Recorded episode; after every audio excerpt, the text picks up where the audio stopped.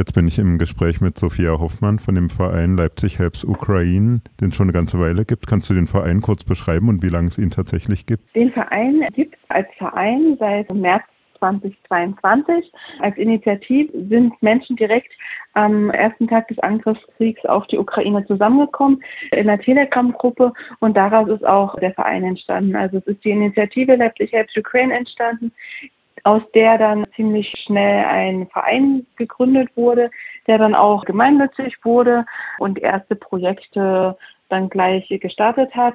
Telegram ist auch immer noch unsere Hauptanlaufstelle. Es gibt auf Telegram unsere große Hauptgruppe, die 24-7 auch moderiert wird von einem Team Ehrenamtlicher und dann gibt es noch verschiedene Untergruppen zu verschiedenen äh, Einzelthemen.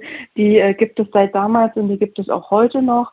Ähm, und zusätzlich finden weitere Projekte statt, die äh, der Verein durchführt. Zu Beginn dieses Angriffskriegs gab es ja auch viele so Projekte, die Spenden in die Ukraine gebracht haben. Ist das auch was, was ihr macht oder ist das doch diese Hilfe in Leipzig direkt an, der ihr euch verschrieben habt? Genau, wir fokussieren uns auf die Hilfe in Leipzig.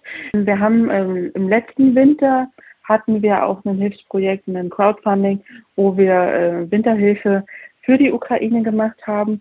Ähm, ansonsten arbeiten wir mit Vereinen äh, und Initiativen in Leipzig zusammen, ähm, wie zum Beispiel dem Freundeskreis der Ukraine, ähm, dem HHU, äh, Humanitäre Hilfe Ukraine, dem Pavillon der Hoffnung, dem Ukraine Kontakt e.V., die ähm, auch zum ähm, Spenden sammeln und in der für die Ukraine äh, dort humanitäre Hilfe leisten Beispiel. Aber wir konzentrieren uns wirklich eher auf die Hilfe vor Ort, auf die Unterstützung der Menschen, die äh, aus der Ukraine nach Leipzig gekommen sind.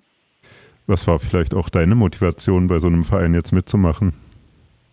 Also ich wollte damals irgendwas tun, ähm, wirklich einfach dieses reine Gefühl, irgendwas tun. Ähm, und habe dann einfach mal gegoogelt, was es so gibt. Und da es die, die Homepage des Vereins schon nach äh, wenigen Tagen gab, ähm, habe ich mich einfach ganz äh, opportunistisch beworben ähm, und bin dann mit einem der Gründer ins Gespräch gekommen ähm, und war dann, ähm, ich glaube, an Mitte März oder so war ich dann im Verein schon dabei und seit Juni bin ich auch im Vorstand, also seit Juni 22 ähm, und bin halt äh, immer noch dabei. Und jetzt ist es immer noch auch die Motivation, ähm, weil man jeden Tag sieht, dass man Menschen helfen kann, ähm, dass man was tun kann, äh, auch dafür Dank bekommt, äh, die Menschen froh darüber sind, dass es eine Anlaufstelle gibt ähm, und aber auch, dass die Vernetzung was bewirkt, die Zusammenarbeit mit anderen Vereinen ähm, und ähnliches genau.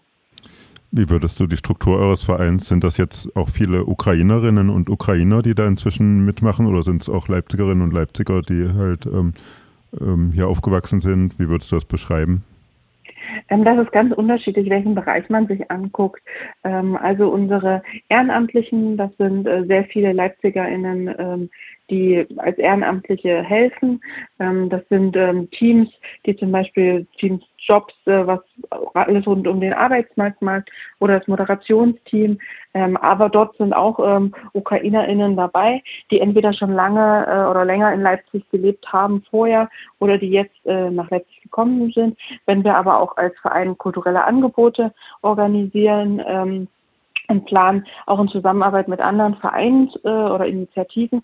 Dann sind da ganz oft auch äh, geflohene Menschen dabei, die ähm, hier auch was zurückgeben wollen, die äh, sich als Übungsleiterinnen äh, zum Beispiel engagieren und äh, Kinder unterrichten oder ähm, einen Buchclub organisieren oder ähm, Feste organisieren, wo dann auch ein äh, kultureller Zusammen, also Austausch für Leipzig und LeipzigerInnen ähm, stattfinden kann. Also es ist ganz, ganz gemischt uh, durcheinander.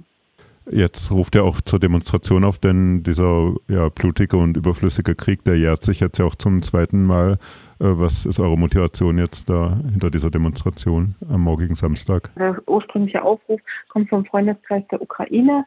Das ist auch ein, ein Verein in Leipzig und den unterstützen wir natürlich wie viele andere Leipziger Vereine und Initiativen auch. Und wir wollen halt gemeinsam einfach zeigen, dass es diesen Krieg immer noch gibt, dass der einfach präsent ist, weil für viele Menschen ist er das ja auch nicht unbedingt im Alltag und wollen den Menschen äh, aus der Ukraine und aber auch den LeipzigerInnen eine Möglichkeit geben, dort irgendwie gehört zu werden und ihre, ihre Stimme zu erheben, ähm, und zusammenzukommen. Genau. Die Mobilisierung dafür ähm, haben ganz viele Leipziger Vereine ähm, zusammengearbeitet für und ähm, deswegen ist auch super schwer einzuschätzen, wie viele Teilnehmende da am Ende äh, dabei sein werden. Und ähm, es gibt die Demonstration, aber es gibt auch Nebenprojekte oder Nebenveranstaltungen. Zum Beispiel organisieren einige Vereine kulturelle Veranstaltungen. Ähm, es gibt eine Ausstellung im, im Stadtbüro. Ähm, da unterstützen wir zum Beispiel auch mit als Verein ähm, mit einer Initiative gemeinsam. Aber es gibt auch ähm, das Tram-Projekt. Da wird es ab morgen wird eine ähm, Straßenbahn durch Leipzig fahren, die die Städtepartnerschaft zu Kiew hervorhebt, aber wo auch das äh, zivilgesellschaftliche Engagement gezeigt wird, ähm, weil da ganz viele Vereine drauf vertreten sind, die sich in der Hilfe für Ukrainerinnen und für die Ukraine und ähm, ja, engagieren und äh, die finden da eine Anerkennung und das Projekt ist gemeinsam mit der Stadt entstanden und das äh, ist zum Beispiel auch ein Thema morgen. Also es wird ein vielfältiger Tag sei, äh, sein, der am Ende aufzeigen soll, ähm, hey, das gibt es immer noch ähm, und wir sind immer noch laut dagegen und wir haben äh, eine Stimme, wollen gehört werden, genau. Wo würdet ihr euch noch Hilfe wünschen? Also zum Teil hat man jetzt ja auch so eine Art Populismus gegen ukrainische Geflüchtete gehört. Wo sind bei euch so die Stellschrauben? Ist das eher so die Bürokratie, die die Menschen dann tatsächlich beschäftigt oder auch so eine Feindseligkeit, die einem manchmal da entgegenschlägt? Wir haben jetzt ehrlich gesagt nicht ganz so viel mit der Feindseligkeit als solches zu tun. Mit den Vereinen äh, und Strukturen äh, und auch mit der Stadt zum Beispiel, wie wir zusammenarbeiten, das funktioniert alles sehr gut. Da ist auch manchmal das Gefühl, dass der Populismus da etwas zu viel Raum bekommt. Insgesamt ist es natürlich immer schön, jeder sollte dagegen Populismus irgendwie einstehen. Dieser Krieg ist furchtbar. Ja, der Krieg geht ja auch schon länger. Mit der Annexion der Krim hat das ja auch schon vor beinahe zehn Jahren begonnen. Und ähm, wann geht es eigentlich los jetzt am morgigen Samstag zur Demo? Die Demo äh, startet um 15 Uhr auf dem Marktplatz und dort wird es ähm, eine Stadtkundgebung geben und dann ähm, ähm, wird auch über den Ring gelaufen, also Richtung Augustusplatz, äh, um den Innenstadtring wieder Richtung Markt, wo dann die Abschlusskundgebung sein wird. Ähm, genau, das ist 15 Uhr. Ähm, die Tram fährt ab 13 Uhr über den Innenstadtring und ähm, die Ausstellung mit anderen äh, Veranstaltungen, zum Beispiel ein ukrainischer Kinderchor wird noch auftreten, ist ab morgen, ich glaube um 11 im Stadtbüro. Genau. Ich bedanke mich sehr ja. bei Sophia Hoffmann. Danke.